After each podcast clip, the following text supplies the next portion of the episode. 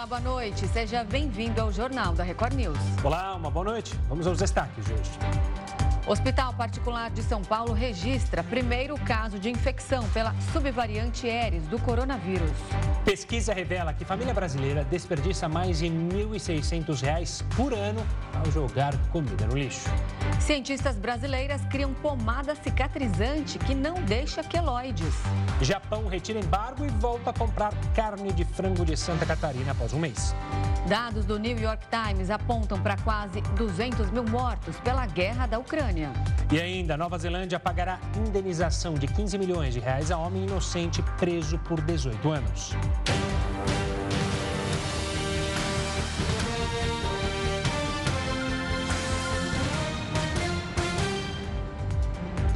E o hacker Walter Delgatti Neto voltou hoje à sede da Polícia Federal para prestar novo depoimento. Ele foi convocado após a corporação identificar novos elementos durante a participação dele na CPMI do 8 de janeiro. O repórter Matheus Escavazini está ao vivo em Brasília e tem mais detalhes. Boa noite, Matheus. O hacker levou algum fato novo para esse depoimento? Trouxe sim. Boa noite para você, Gustavo, Renata. Boa noite a todos. Delgatti voltou a falar sobre o encontro com o ex-presidente Jair Bolsonaro no Palácio da Alvorada e deu detalhes sobre o caso. Delgatti também mostrou os contatos que manteve com a deputada federal Carla Zambelli, do PL de São Paulo. Segundo a defesa dele, um áudio que comprovaria o envolvimento de uma assessora da deputada foi inclusive entregue aos investigadores. A gravação também detalharia os pagamentos feitos para que Delgatti invadisse então os sistemas do Poder Judiciário. O hacker também descreveu à APF uma sala do Ministério da Defesa onde teria se reunido com militares para elaborar um relatório sobre as urnas eletrônicas usadas na eleição do ano passado. Delgatti destacou mais uma vez que o objetivo de Bolsonaro era pôr em dúvida as urnas e o sistema eleitoral e que ofereceu proteção também para que ele assumisse um suposto grampo contra o ministro do Supremo, Alexandre de Moraes. O advogado do hacker afirmou que é impossível comprovar o conteúdo da conversa e que vai pedir, inclusive, a liberdade provisória do cliente, dizendo que ele corre risco de sofrer um ataque dentro da prisão. Delgatti deve passar esse fim de semana preso aqui na Superintendência da Polícia Federal em Brasília. A defesa de Bolsonaro ainda não se manifestou. Renata, Gustavo. Matheus Scavazini falando com a gente ao vivo de Brasília. Obrigada, Matheus, pelas informações. E o presidente Lula decidiu adiar a reforma ministerial mais uma vez. A troca nos ministérios deve acontecer apenas depois da viagem que o chefe do executivo vai fazer para a África. Ele embarca no domingo para participar da cúpula dos BRICS. Lula vai fazer mudanças para incorporar indicados de partidos do Centrão, mas os ministérios que serão mexidos ainda não foram decididos. E o Japão liberou a importação de carne de frango de Santa Catarina. A suspensão temporária teve início no dia 17 de julho, após a detecção de casos de gripe aviária em granjas do estado. Agora, segundo o governo estadual, o fim da suspensão se dará de forma gradual. Vale lembrar que o Brasil é considerado livre de influenza aviária de alta patogenicidade pelos critérios da Organização Mundial de Saúde Animal, que considera apenas as granjas comerciais. Mas o país confirmou casos da doença em aves silvestres e domésticas, desencadeando proibições temporárias de importações em algumas regiões do Japão. A decisão japonesa de liberar o produto nacional representa um importante crescimento de receita para o Estado brasileiro.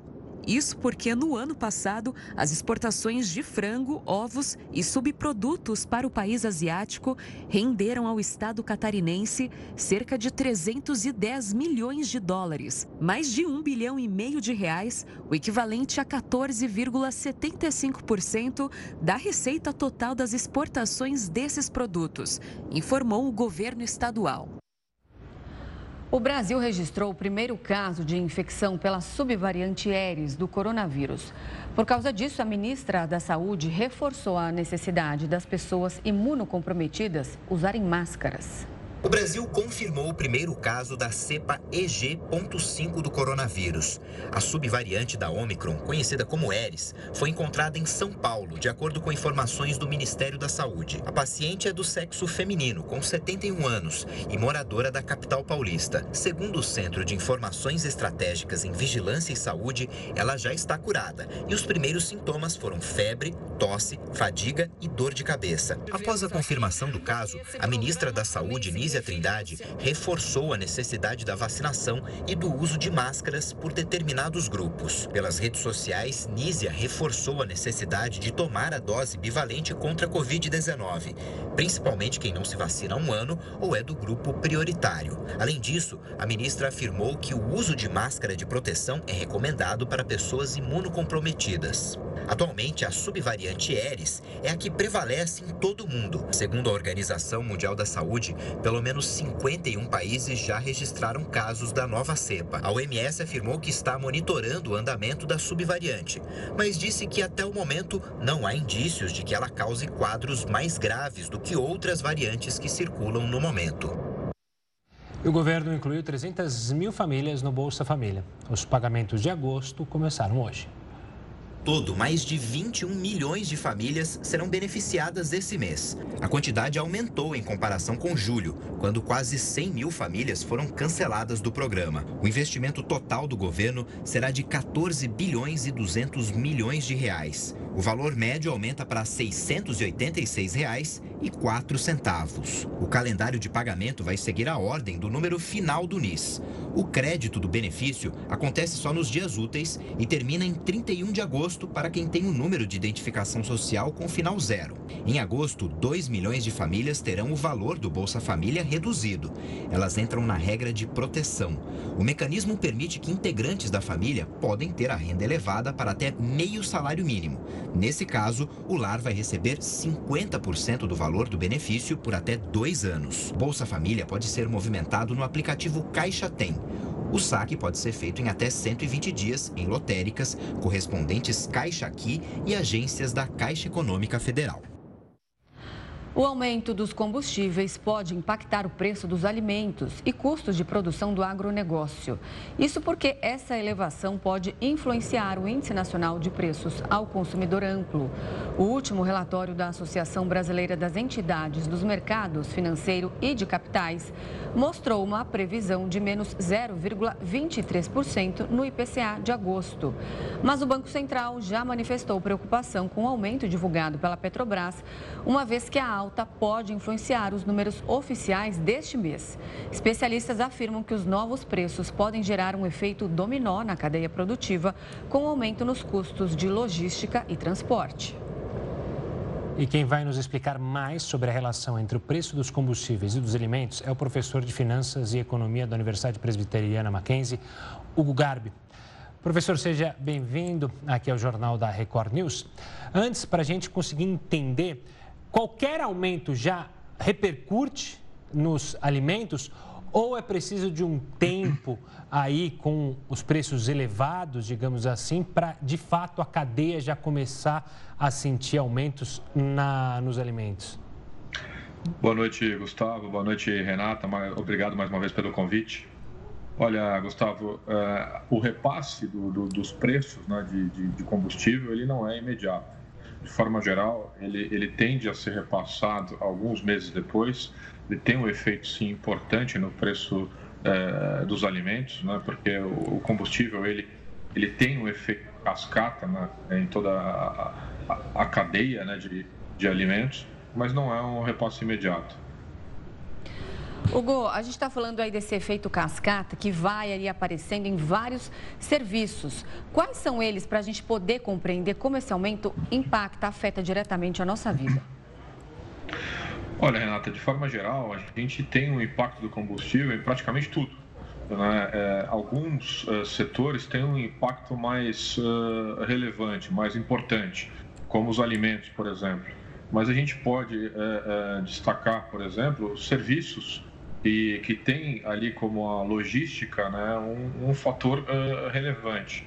O que a gente não pode esquecer é que o Brasil ele é um país continental e que tem uh, ainda uma deficiência de logística importante, ou seja, grande parte dos tributos são, uh, grande, grande, desculpe, grande parte da, da do, do, transporte é feito de forma rodoviária ainda, né? Então, ou seja, é, não só alimentos, mas produtos de, de limpeza, é, produtos da cesta básica, têm uma influência direta também é, com o aumento dos combustíveis. Hugo, o Banco Central disse que está atento, mencionou essa questão do impacto na cadeia produtiva, mas a gente pode ficar preocupado que esse aumento no combustível pode influenciar decisões futuras do Banco Central relacionadas à taxa Selic ou ainda é muito cedo para fazer esse prognóstico? Tem uma, tem uma influência. A gente não pode destacar, não pode deixar de, de, de colocar essa variável né, de incremento do, do, do, preço do combustível que exerce uma influência sim uh, no impacto inflacionário. Porque o que acontece? A gente tem uma cesta de, infla... de, de cálculo de inflação.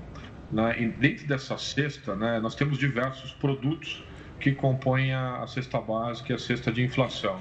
Por exemplo, nós temos uh, desde mensalidade escolar uh, até uh, serviços básicos. Mas o que mais pesa nessa cesta de inflação é o combustível, sem dúvida. Ele gera um efeito multiplicador, um efeito cascata na economia brutal. E um, um, um, repasse importante, né? não deixa de ser é um repasse, um repasse relevante no preço assim de uma hora para outra no combustível, acaba tendo impacto na economia como um todo. Agora, a Petrobras estava operando com valor mais baixo comparado aí do mercado internacional. E ainda existe uma certa defasagem. Isso quer dizer que pode abrir margem aí para novas altas? Pode abrir margem sim para novas altas, é, desde que a Petrobras. O que é importante é, é, é, deixar claro qual é a política de preços efetivamente da Petrobras. O mercado, de uma forma geral, ele não gosta de surpresas. E é ruim é, para as empresas, para os consumidores, ter esses repasses de forma é, não esclarecida. Então, eles adotaram uma política de preços é, que, há alguns meses atrás, dizendo que não acompanharia o mercado internacional. Como o, o, o, barril do petróleo aumentou muito, eles não conseguiram segurar esse, esse não, não conseguiram não repassar esse preço para o consumidor e repassaram tudo de uma vez. O que não pode acontecer é, é esses efeitos é, é esporádicos na economia é com repasse é, alto é, brutal de uma vez só. Isso é ruim para a economia brasileira. Tá certo. Professor, obrigado pela participação aqui conosco, falando então sobre esses aumentos dos combustíveis, os reflexos, os impactos e a análise. Um forte abraço até uma próxima, professor. Eu que agradeço. Uma boa noite a todos. Boa noite. E começa amanhã, no Rio de Janeiro, a campanha anual de vacinação antirrábica para cães e gatos. A expectativa é vacinar cerca de 500 mil animais. A repórter Tuane Dossares está na capital fluminense e tem mais detalhes. Boa noite, Tuane. Como vai funcionar essa campanha? Renata, Gustavo e a todos que estão assistindo o Jornal da Record News. A campanha vai acontecer de forma escalonada por grupos de bairros aqui do município do Rio de Janeiro. A imunização vai acontecer nos dias 16 e 17 de setembro, 7 e 21 de outubro e 11 de novembro, sempre das 9 da manhã até as 5 horas da tarde. O site da Prefeitura do Rio publicou o calendário completo com os endereços de todos os grupos de bairros.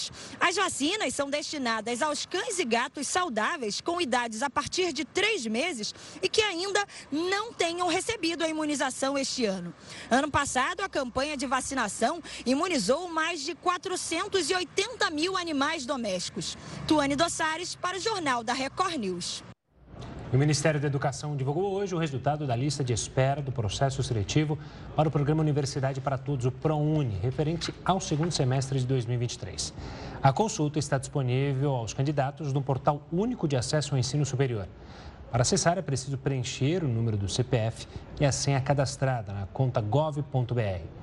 Os candidatos pré-selecionados na lista de espera deverão comprovar as informações prestadas no ato da inscrição diretamente nas instituições para as quais foram indicados, isso entre os dias 21 e 28 de agosto. Eles também devem ficar atentos à existência de eventuais exigências adicionais por parte dessas instituições de ensino. Nesta segunda edição do ProUni, em 2023, mais de 276 mil bolsas foram ofertadas. E o que não faltam hoje são opções para os brasileiros que querem fazer uma fezinha, seja na loteria tradicional ou nos sites de apostas esportivas que se multiplicaram nos últimos anos.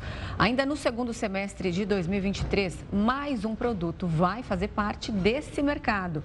Isso porque a Caixa Econômica Federal anunciou a volta da raspadinha.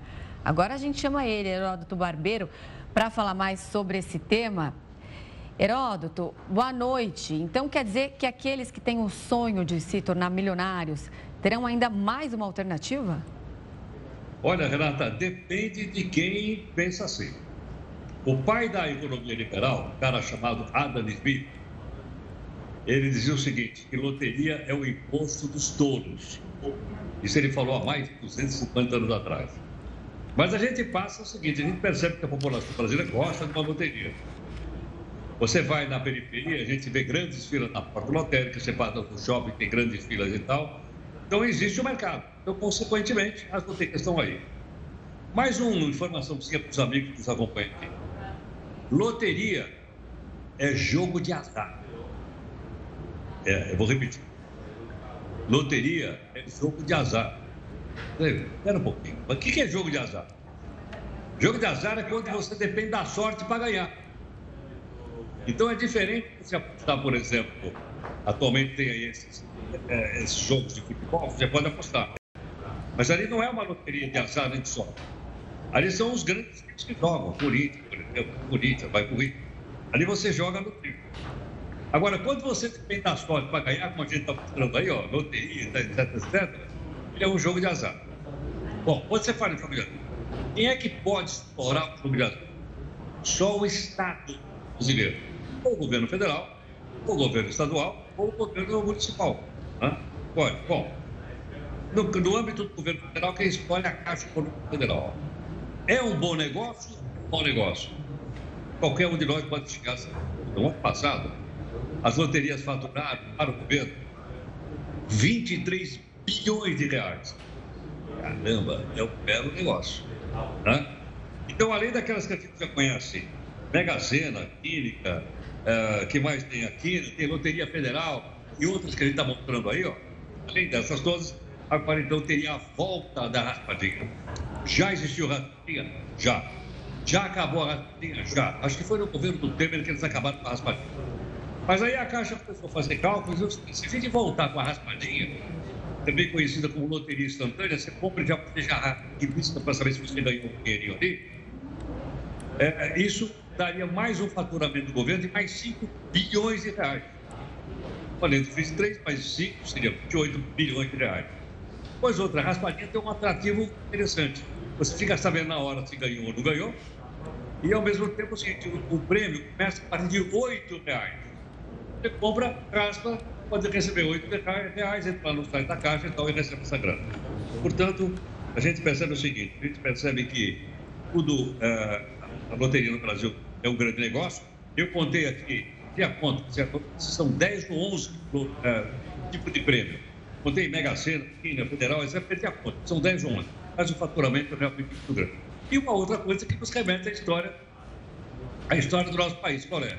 No passado, a gente falava do jogo de bicho. Vocês lembram do jogo de bicho? Já ouviram falar do jogo de bicho? Opa!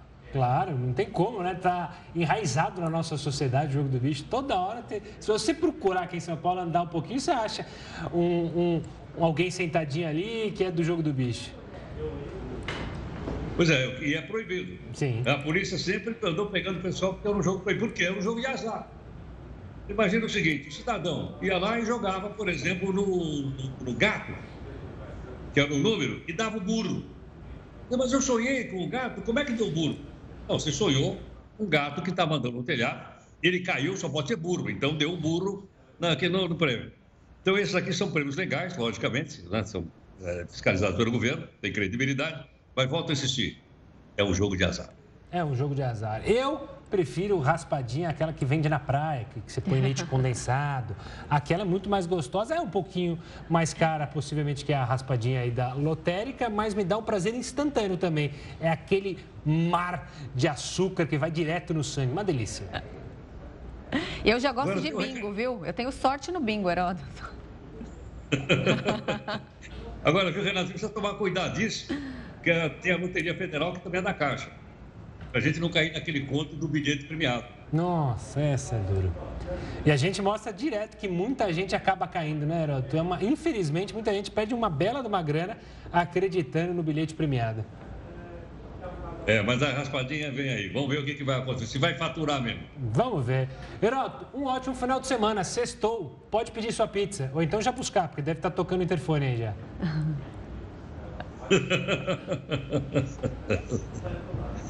Gente, um grande abraço, bom final de semana para todo mundo. Bom fim de semana. Tchau, tchau. Um abraço, tchau, tchau.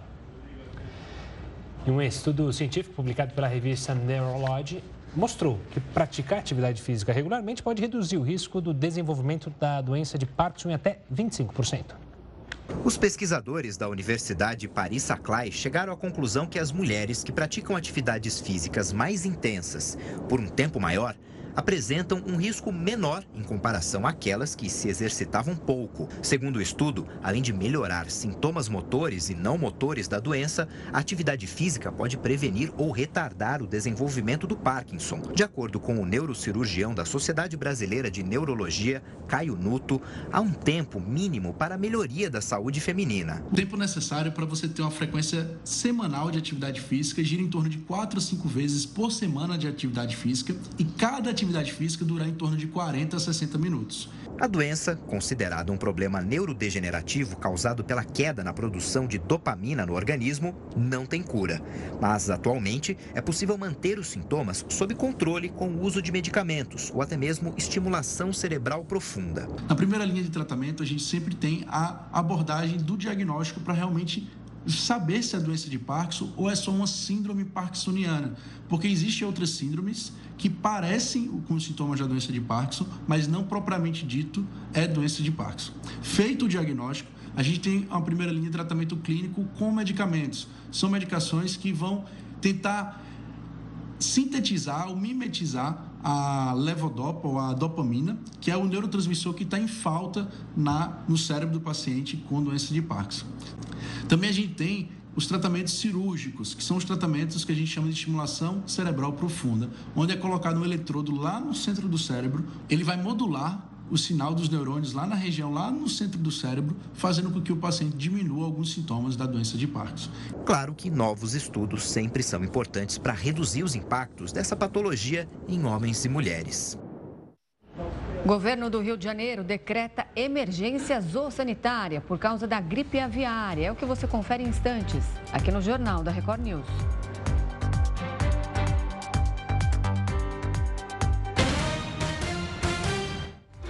Estamos de volta para falar que um estudo concluiu que o limão é a fruta mais saudável do mundo. A pesquisa foi feita por pesquisadores de uma universidade em Nova Jersey, nos Estados Unidos, e levou em conta 41 opções de alimentos. O limão se destacou entre as frutas por atingir 100% das necessidades nutricionais em apenas 100 calorias. O limão é rico em vitamina C, potencializa efeitos do sistema imunológico, além de trazer contribuições para a pele, coração e intestino. O chefe de gerenciamento de emergência no Havaí renunciou nesta quinta-feira. Ele vinha sendo criticado pela atuação no combate ao fogo na região, que já deixou 111 mortos. Herman Daia deixou o cargo de diretor da Agência de Gestão de Emergências da ilha de Maui, no Havaí. Ele justificou a saída por problemas de saúde, sem dar detalhes de quais seriam eles. Na semana passada, a ilha foi tomada por um incêndio que se espalhou rapidamente por causa dos ventos fortes. Muitos moradores não receberam o alerta no celular, uma falha que pode estar relacionada às várias quedas de energia provocadas pelo fogo. Alguns ainda se jogaram no mar para tentar se salvar. As equipes de resgate continuam as buscas. Os sobreviventes criticaram a lentidão no combate às chamas e no atendimento à população. Apesar de ter o maior sistema de sirenes de alerta ao ar livre do mundo, nenhum equipamento foi acionado durante o incêndio. Na última quarta-feira, Herman Andaia negou que se arrepende de não ter ativado o mecanismo. Segundo ele, as pessoas poderiam confundir com um aviso de tsunami e fugir para as montanhas, justamente na direção das queimadas. O incêndio é considerado o mais letal do Havaí em 100 anos. A Procuradoria-Geral do Estado anunciou a abertura de uma investigação sobre a resposta do governo ao fogo. Câmeras de segurança registraram o momento em que acontece um clarão. Em seguida, começam os primeiros focos de incêndio. Até então, as autoridades diziam que a passagem de um furacão, somado ao tempo seco, teria criado as condições para as chamas se espalharem. A empresa responsável pela rede de energia na ilha de Maui não se pronunciou sobre esse episódio. Apenas afirmou que o foco imediato é apoiar as equipes de emergência, restaurar a energia para os clientes e desenvolver um plano de recuperação de longo prazo. Mais de 2.400 pessoas foram mortas por gangues no Haiti desde o início do ano. Com isso, o número de grupos de autodefesa também cresceu no país. A Organização das Nações Unidas emitiu um alerta para a crescente violência no Haiti, com milhares de mortes desde o início de 2023. A violência aumentou ainda mais nos últimos dias, com roubo e incêndio de casas. A violência se intensificou entre 11 e 15 de agosto, com membros de gangues matando ou ferindo cerca de 28 pessoas e saqueando ou incendiando pelo menos 50 casas. Entre janeiro e agosto, agosto deste ano, pelo menos 2.439 pessoas foram mortas e outras 902 ficaram feridas. Além disso, pelo menos 951 pessoas foram sequestradas. Como resposta à violência crescente das gangues e à falta de segurança, o país registrou o aumento dos movimentos de justiça popular. Esses grupos de autodefesa começaram a buscar a justiça pelas próprias mãos e também aumentaram os índices de violência. A ação das gangues também fez subir a fuga de haitianos dos bairros mais dominados pelos grupos. A estimativa é que as gangues controlem 80% da capital, Porto Príncipe, onde os crimes violentos são frequentes. Em um bairro ao sul da capital, o Departamento de Polícia Civil acredita que mais de 3 mil pessoas já abandonaram as casas na tentativa de fugir da violência. Por causa dessa situação, o alto comissário da ONU para os Direitos Humanos pediu que o país adote medidas urgentes para o envio de uma força multinacional que não inclua a ONU e que ajude as forças de segurança haitianas. E ainda sobre incêndios florestais, milhares de moradores precisaram sair de casa para fugir do fogo no Canadá. Cerca de 10 aviões vão retirar os habitantes da região. No Canadá, mais de 20 mil pessoas receberam ordens para fugir dos incêndios florestais. Quem estivesse na cidade de Yellowknife tinha até o meio-dia de hoje para sair do município. Esta é a maior evacuação na história da região norte do país. Ao todo, mais de mil incêndios florestais atingiram o Canadá. A fumaça avança para o sul, afetando a qualidade do ar nos Estados Unidos. Em Minnesota, o ar tem potencial para atingir a categoria roxa, que significa muito insalubre. Já na ilha de Tenerife, na Espanha, cerca de 3.800 hectares já foram queimados. Os bombeiros lutam para combater o incêndio que atinge um perímetro de 42 quilômetros. O país sofre com ondas de calor que têm gerado as chamas em diversas florestas. E os cientistas alertam que as altas temperaturas devem ser mais frequentes e intensas nos próximos anos. Uma doença ainda pouco conhecida tem chamado a atenção das autoridades em saúde no mundo inteiro. Já identificada em países como Austrália, Japão, Coreia do Sul, Estados Unidos e Itália, a síndrome de Alpha-Gal foi descrita pela primeira vez somente em 2008. Estados Unidos, estima-se que 450 mil pessoas tenham a doença. Mas o número pode ser muito maior, principalmente pela falha no diagnóstico por parte dos médicos. De acordo com o Dr. José Luiz Magalhães, integrante do Departamento Científico da Sociedade Brasileira de Alergia Alimentar da ASBAI, o consumo de carne mal cozida pode levar aos primeiros sintomas. Pode ser só urticária ou pode ser uma urticária intensa associada com edema dos olhos, da boca e, além disso, sintomas digestivos tipo cólica, vômito, é, diarreia. Pode vir junto os sintomas digestivos com os sintomas da pele e ele evoluir para queda da pressão arterial, fazer um choque anafilático. Além do consumo de carne vermelha, a ingestão de outros produtos derivados de mamíferos, como leite e manteiga, podem desencadear a doença.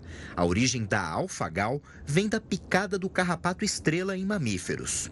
Mesmo rara e com predominância em áreas rurais, há casos já relatados no ambiente urbano.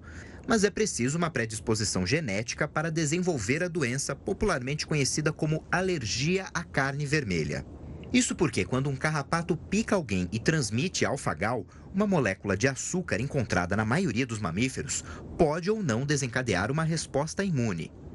Para o Dr. José Magalhães, há sim riscos no consumo de carne, mas não há motivos para alarde. Isso porque pequenas atitudes podem colaborar na prevenção da alfagal. Risco existe, mas especialmente nas áreas rurais, nas áreas onde tem mais carrapato estrela e as pessoas andam nessas áreas e são picadas por esse carrapato. Nem todo mundo que é picado por esse carrapato vai desenvolver essa doença. Algumas pessoas que têm uma condição genética especial vão desenvolver essa alergia, tá? Como qualquer alergia, ela dá, ela aparece em algumas pessoas. Tem que ter alguma condição genética para isso. Enfim, evitar ser picado pelo carrapato é a melhor forma de prevenção, já que não se consegue erradicar o carrapato né, do país, porque ele coloniza o gado, os animais mamíferos e se reproduz na, nos arbustos dos pastos. Ainda sem tratamentos específicos para a síndrome, controlar os sintomas e evitar fatores de riscos são as únicas opções capazes de impedir o aumento da doença. Pesquisa revela que família brasileira de três pessoas desperdiça em média R$ 1.630 por ano ao jogar comida no lixo. É o que você vai ver daqui a pouco aqui no Jornal da Record News.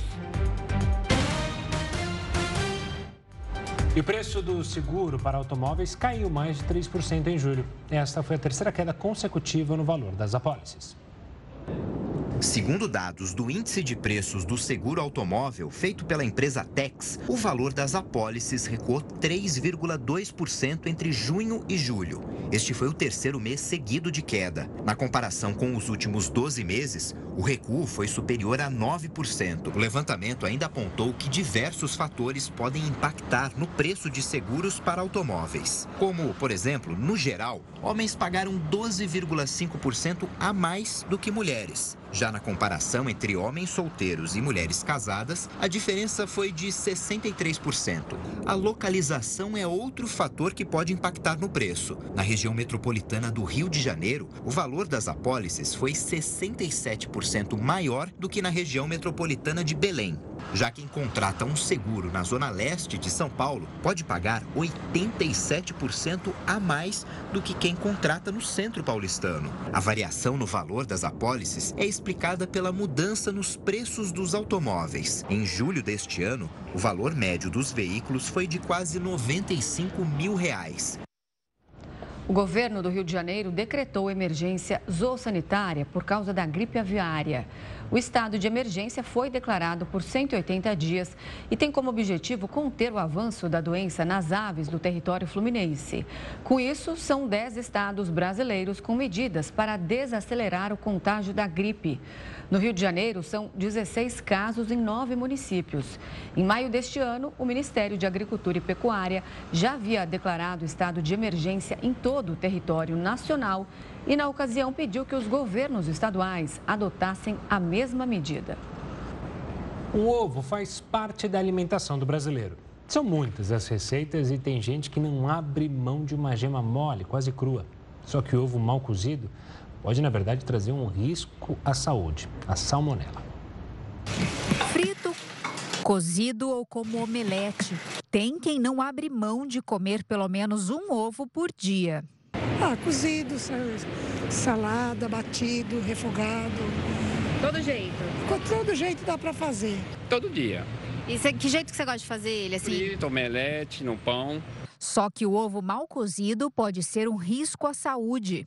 Frito eu prefiro com a gema molinha, que eu gosto de comer com pão. Aí eu gosto que fique molhadinho, sabe? A gema crua.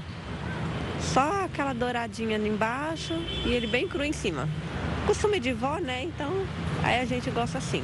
Uma gema mole, por exemplo, que pode ser saborosa para muita gente, também pode não ter atingido uma temperatura alta o suficiente para matar os micro-organismos que causam a contaminação. Um em cada 10 mil ovos tem a salmonela dentro da casca. A única maneira de eliminar a bactéria que causa a infecção alimentar é cozinhar o alimento em água fervente por pelo menos 12 minutos. Os sintomas da infecção causada pela salmonela são cólicas abdominais, diarreia, vômito e febre. A doença pode durar até sete dias. O grupo da terceira idade, crianças, pessoas combalidas, é um dos grupos que mais nos preocupa, na medida que eles são mais suscetíveis a infecções e tem uma possibilidade maior de que essa infecção possa se alastrar e comprometer o estado geral. Em São Paulo e no Rio Grande do Sul, os restaurantes são proibidos de servirem pratos com ovo cru ou mal cozido. No Brasil, não tem legislação específica, mas a Agência Nacional de Vigilância Sanitária, a Anvisa, obriga os produtores a colocarem um aviso nas embalagens alertando sobre o risco de consumir o produto cru. Nos últimos dias, três mortes foram registradas envolvendo lavadoras de alta pressão. Os especialistas garantem que o problema está na fiação utilizada para ligar a lavadora. Faz tanto tempo que a Sandra nem lembra quando começou a usar uma lavadora de alta pressão em casa. Ela garante que tapete e calçada ficam limpos num instante, mas já levou choque ao utilizar o equipamento. Umas três vezes em duas lavadoras, né, diferentes, uma da outra, e por, por vezes eu achei até que fosse por conta da lavadora, mas talvez até por conta da instalação. Uhum. Mal feita. Quando alguém compra uma máquina como esta, pensa mais na praticidade e na eficiência do serviço. Poucos se preocupam com os riscos, mas nos últimos dias, mortes aconteceram por causa do uso deste equipamento. A diarista Renata Ferreira Lopes, de 24 anos, morreu eletrocutada enquanto lavava a garagem do imóvel onde trabalhava, em Goiás. Daiane Ramos de Oliveira, de 39 anos, também morreu depois de receber uma descarga elétrica enquanto lavava a calçada de casa em Joinville, Santa Catarina. E em Cuiabá, no Mato Grosso, Osiel Rodrigues da Silva, de 37 anos, também lavava a calçada no momento em que levou um choque. Ele estava descalço e um fio desencapado pode ter gerado a descarga elétrica que matou ele na hora. Segundo este médico cardiologista, depende da voltagem para um choque ser fatal. Quando a corrente elétrica faz a entrada no teu organismo, você tem um excelente condutor da energia. E aonde ele vai passando, ele vai causando dano. Ele pode afetar teus olhos, causando catarata, queimaduras na pele. A recomendação é sempre desconfiar de algum barulho fora do comum ou fio fora do lugar na lavadora. E se a máquina estiver funcionando bem, atenção com o jato de água. Dependendo da pressão, o contato com a pele pode causar lesões. Não se deve direcionar o jato contra animais. Deve-se usar apenas água. O aparelho não foi feito para tintas, nem querosene, que pode aumentar o risco de explosões. E jamais se deve direcionar a água contra outros aparelhos elétricos. As tomadas utilizadas para ligar esse tipo de aparelho devem ter o sistema de fio terra, mas o maior risco está nas extensões e conexões. O João recomenda usar um prolongador como este, que ao receber o plugue da lavadora, mantém as peças metálicas isoladas. E é preciso que o cabo suporte a potência da lavadora, já que existem equipamentos de diversos tamanhos. Quanto maior a potência da máquina, mais grosso deve ser o plugue usado. Tenha muito cuidado, observa bem. Imagina que uma extensão você vai usar dentro da sua casa, isso vai durar um tempo. Então, a gente muitas vezes quer economizar, mas em material elétrico é bom a gente ter sempre a confiança de estar comprando o melhor, porque é para dentro da sua casa você vai estar protegendo a sua família e o seu patrimônio.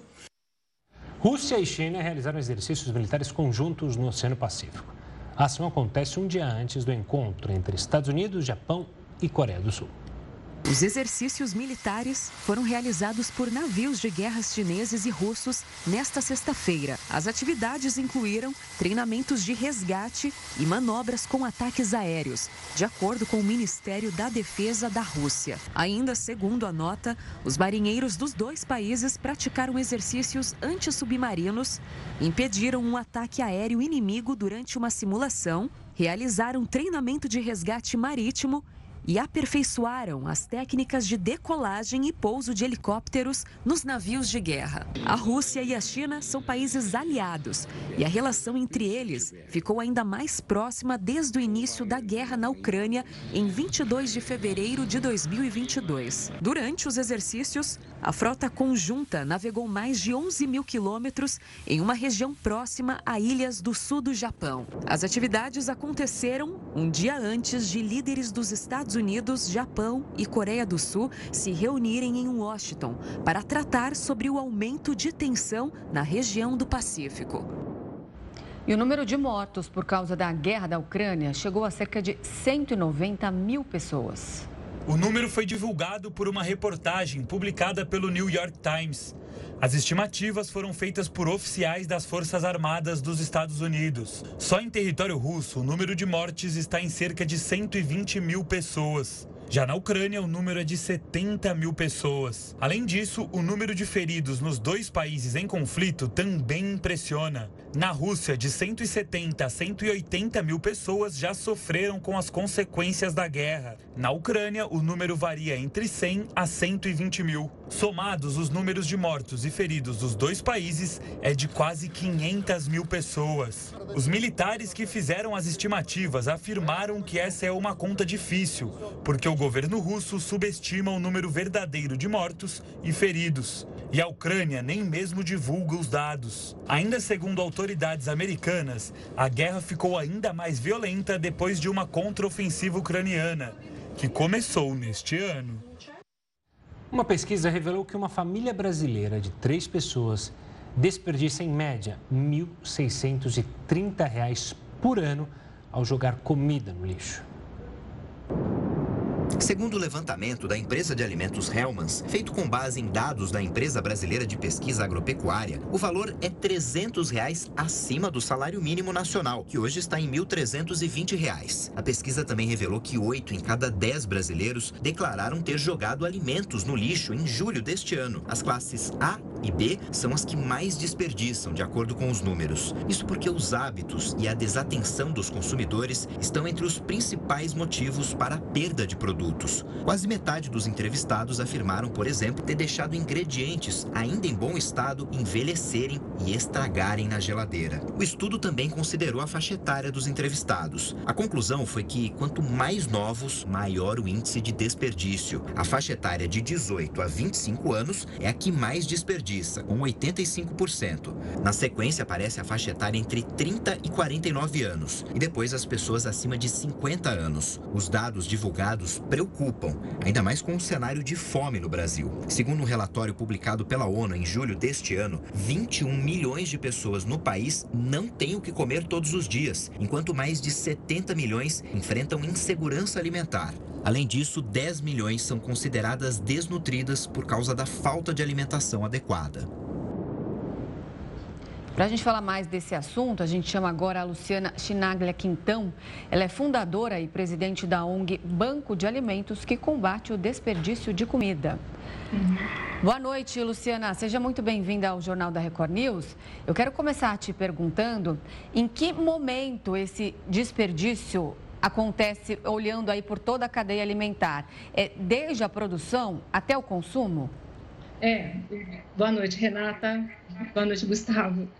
O desperdício, infelizmente, ele ocorre em toda a cadeia, né? É 10% no campo, na colheita, 50% no manuseio, transporte, silagem, depois 30% no comércio, na central de abastecimento e, finalmente, 10% na casa dos consumidores.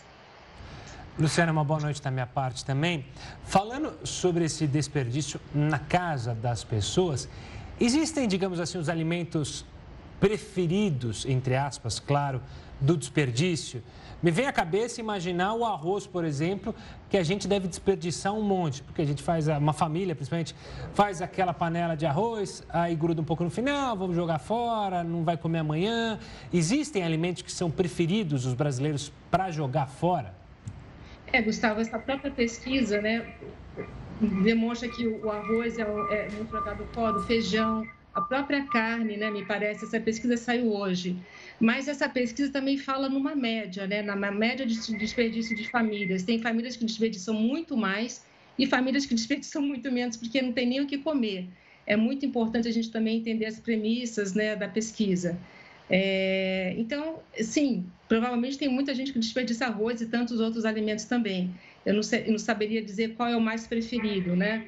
Mas eu sei que as hortaliças e legumes têm uma vida útil muito menor, né? E são muito desperdiçadas também. Luciana, agora o que, que, pode ser feito de uma forma urgente, porque a gente sabe de tanta gente passando fome no Brasil, para combater esse desperdício de alimento? Que você realmente trabalha com isso. Como que é o trabalho de vocês? Como que funciona? Nós trabalhamos há 25 anos, esse ano vai fazer 25 anos, né? Combatendo a fome através do combate ao desperdício. Então, nós recolhemos alimentos todos os dias, sobras de comercialização, produtos que não foram vendidos, mas estão perfeitos para o consumo, e os transportamos para 57 entidades assistidas que uh, abrigam uns 25 mil pessoas em segurança alimentar, né? Então, esse alimento, ele complementa a alimentação dessas pessoas diariamente. Em 25 anos, nós já é, distribuímos mais de 20 milhões de toneladas de alimentos. Então, uma forma de você combater o desperdício é criar mais bancos de alimentos, por exemplo, né?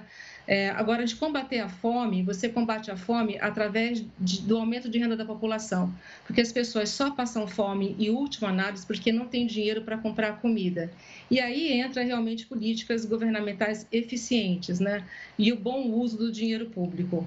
Por exemplo, só em 2020 que saiu a primeira lei federal para combater o desperdício no Brasil, né? Eximindo de responsabilidade civil criminal o doador de boa-fé de alimentos. Então, são, são muitas questões que podem e devem ser feitas, tanto para combater o desperdício, quanto a fome, que no Brasil andam realmente de mãos dadas, né? E há um contrassenso, contrassenso gigante no celeiro do mundo. Com certeza. Luciana, obrigado pela participação aqui conosco. Um prazer tê-la aqui. Parabéns pelo trabalho. Obrigada. Mais um rápido intervalo, a gente volta em instantes. Continue conosco.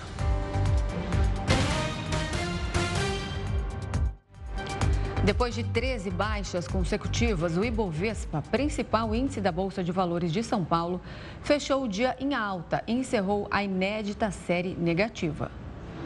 A Bolsa de São Paulo começou a sexta-feira com as negociações em baixa, uma repetição dos resultados dos últimos dias. Mas no meio da tarde, o índice reagiu passou a subir e fechou em alta de 0,37%, acima de 115 mil pontos. Os investidores aproveitaram a redução dos preços das ações para voltar a comprar. E o dólar encerrou o dia em queda de 0,27%, cotado a R$ 4,96. A sequência de quedas do principal índice da Bolsa de São Paulo, interrompida hoje, foi um recorde negativo no mercado de ações brasileiro e depois de um período em que os investidores mostraram otimismo. No primeiro semestre, a bolsa subiu 7,61%. Para analistas, a reação dos investidores neste mês foi provocada por uma combinação de fatores. A gente tem possível diminuição de aumento de juros nos Estados Unidos. A gente tem o mercado chinês que não está tão favorável, não está tão aquecido como deveria estar. Este professor explica que a demora nas negociações na Câmara dos Deputados para a aprovação das novas regras fiscais e no Senado para votar a reforma tributária também gera dúvidas nos investidores, que veem mais risco em manter o dinheiro aqui no Brasil. No meio do ano para cá, tinha todo um horizonte de questões seriam discutidas e resolvidas. Na verdade, tanto o mercado estrangeiro como interno percebem que ainda nada foi assinado, nada foi resolvido. Entre o otimismo no primeiro semestre e a cautela neste mês, qual é a perspectiva para a Bolsa até o fim do ano? O analista vê boas oportunidades no mercado de ações. com a queda de juros, as pessoas vão para a rua, vão comprar mais geladeira, fogão, carro, casa, essas coisas. Essas empresas que vendem esses produtos devem vender mais, devem ter mais lucro. Tendo mais lucro, a ação dessas empresas acaba subindo. Pesquisadoras do Laboratório de Desenvolvimento e Inovação do Instituto Butantan desenvolveram uma pomada de cicatrização que não forma queloides. Os testes realizados em parceria com a startup Biotech No Science farmacêutica demonstrou que a pomada regenerou de forma eficiente a pele sem induzir a formação de cicatrizes. O produto é desenvolvido a partir de um fungo da caatinga, único bioma exclusivamente brasileiro que predomina no Nordeste. E a chamada bactéria comedora de carne causou a morte de três pessoas nos Estados Unidos nas últimas semanas. Dois dos casos aconteceram em Connecticut. Já o outro foi registrado em Nova York. As vítimas tinham entre 60 e 80 anos e foram contaminadas por feridas abertas e pelo consumo de ostras cruas. A infecção é rara, mas pode matar um em cada cinco pacientes, poucos dias após aparecerem os primeiros sintomas. Entre as reações estão cólicas abdominais, náuseas, vômitos e febre. A bactéria também pode levar a sequelas severas. Segundo a Agência de Saúde Americana, uma contaminação grave é capaz de necrosar a carne ao redor do ferimento. E a Fundação Pro Sangue de São Paulo fez um alerta após constatar o estoque baixo de plaquetas. O Instituto é responsável por garantir o abastecimento de mais de 100 instituições de saúde da rede estadual. Para manter os estoques estáveis, é necessário coletar por mês 400 bolsas de plaquetas por aférese, que é a coleta específica do material, além de outras 9.500 de sangue total. As plaquetas ajudam no controle de sangramentos e algumas delas podem ser doadas sem causar prejuízo algum à saúde do doador. A doação de plaquetas beneficia muitos pacientes, especialmente aqueles em tratamento de leucemias e outros tipos de câncer, os submetidos a transplante de medula óssea e cirurgias cardíacas. Os critérios para a doação de plaquetas incluem os mesmos da doação de sangue total.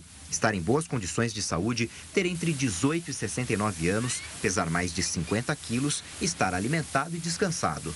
Além disso, o doador também não pode ter ingerido aspirina e anti-inflamatórios não hormonais nos três dias anteriores à doação.